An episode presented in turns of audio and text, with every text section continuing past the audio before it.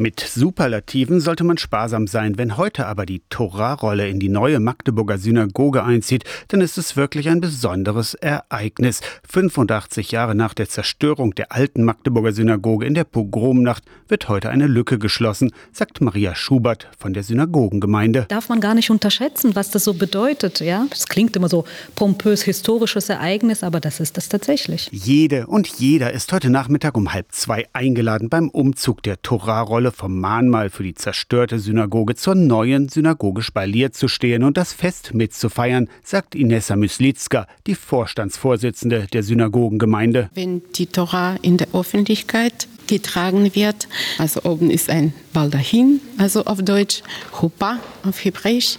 Und es ist sehr angebracht zu tanzen, sich zu freuen, Lieder zu singen. Dieser Umzug in das neue Gotteshaus, so feierlich, also so richtig wie ein Fest. Eineinhalb Jahre sind vergangen seit dem ersten Spatenstich im Mai 2022 bis zur Bauabnahme vor zwei Wochen. Von den insgesamt 7,6 Millionen Euro Baukosten entfallen allein 2,8 8 Millionen auf Sicherheitsmaßnahmen. Architekt Wolfgang Sattler hat die Synagoge entworfen, das Magdeburger Unternehmen Töpel hat sie gebaut. Im Foyer befinden sich Becken für die rituelle Waschung.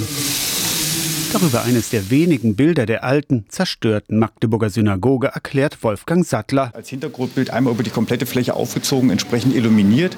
Und das gibt diesem Foyer als Pendant zum großen Eingangsportal, zum Synagogenraum, diesen besonderen ästhetischen Charakter. An der Ostwand des Synagogenraumes der dunkle, noch leere Torahschrein. Davor das Bima, das Lesepult. Die Sitzbänke sind aus hellem Holz mit blauen Sitzkissen. Als Pendant zu diesem dunklen Nussholz des äh, Toraschreins Designs und der Beamer. Und unser Lichtdesigner hat auch ganze Arbeit geleistet mit diesen Hängeleuchten, was man quasi gleich sehen wird, die diesen Synagogenraum in ein besonderes Licht tauchen. Im Gottesdienst sitzen Männer und Frauen auf einer Ebene, sind aber voneinander getrennt durch eine Holzgitterwand ringsherum um die mittleren Bänke. Die vielen besonderen Sicherheitsvorkehrungen waren die eine Herausforderung beim Synagogenbau, die besondere Individualität eine weitere, erzählt Planungsingenieurin Antje Wilke von Töpelbau. Weil der Bau einer Synagoge immer sehr individuell auf die Gemeinde auch zugeschnitten ist. Wir haben sehr viel den Rabbiner gefragt, insbesondere beim Bau der Mikwe des rituellen Tauchbades. Der 94-jährige Rabbiner Meyer Posen ist Spezialist für den Bau dieser jüdischen Tauchbäder. In Videokonferenzen zwischen Deutschland und Israel hat der Architekt Sattler und Antje Wilke die Besonderheiten näher gebracht. Warum muss es natürliches Wasser oder Wasser, was der Natur entnommen wurde, sein, damit der Körper wirklich 100% rituell gereinigt wird? Da geht es ja nicht um den Reinigungseffekt bei einer Badewanne oder in einer Dusche, sondern es geht wirklich um die rituelle Reinigung. Das Wasser muss natürlich gewonnen werden. Das heißt entweder Brunnen- oder Regenwasser und es darf eben nicht mechanisch bewegt werden. Es muss also natürlich in ein Sammelbecken fließen. Dann gibt es ein koscheres, also reinigendes Ventil in ein weiteres Sammelbecken, wo sich das Wasser nochmal beruhigt. Und dann gibt es über eine kleine Verbindungsklappe zur eigentlichen Mikwe den eigentlichen Kontakt zum Mikwebecken.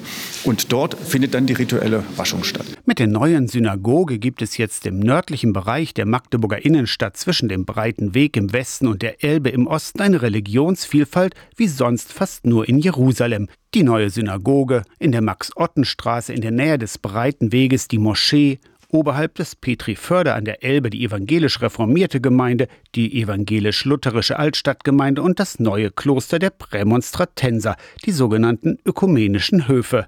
Magdeburg also Klein-Jerusalem, Vielleicht ein wenig, sagt Maria Schubert. Dass wir Christen, Juden und Muslimen zusammen auf so einem kleinen, engen Raum sind wie in Magdeburg, das ist ja fußläufig alles, dann könnte man das vielleicht schon so bezeichnen, ja. Heute Nachmittag um halb zwei zieht die Torahrolle in die neue Synagoge ein. Am Sonntag ist die offizielle Eröffnung mit Gästen aus Politik und Gesellschaft. Für Magdeburgerinnen und Magdeburger gibt es im Frühjahr Gelegenheit zum Besuch und zur Besichtigung der Synagoge. Inessa Myslitzka ist überwältigt vom Interesse an der Synagoge. Synagoge. Das ist diese Bestätigung, das ist dieses Zeichen, dass unsere Synagoge, unsere neue Synagoge, auch das jüdische Leben für die Menschen nicht so gleichgültig ist, sondern Interesse hat. Aus der Kirchenredaktion Torsten Kessler, Radio SAW.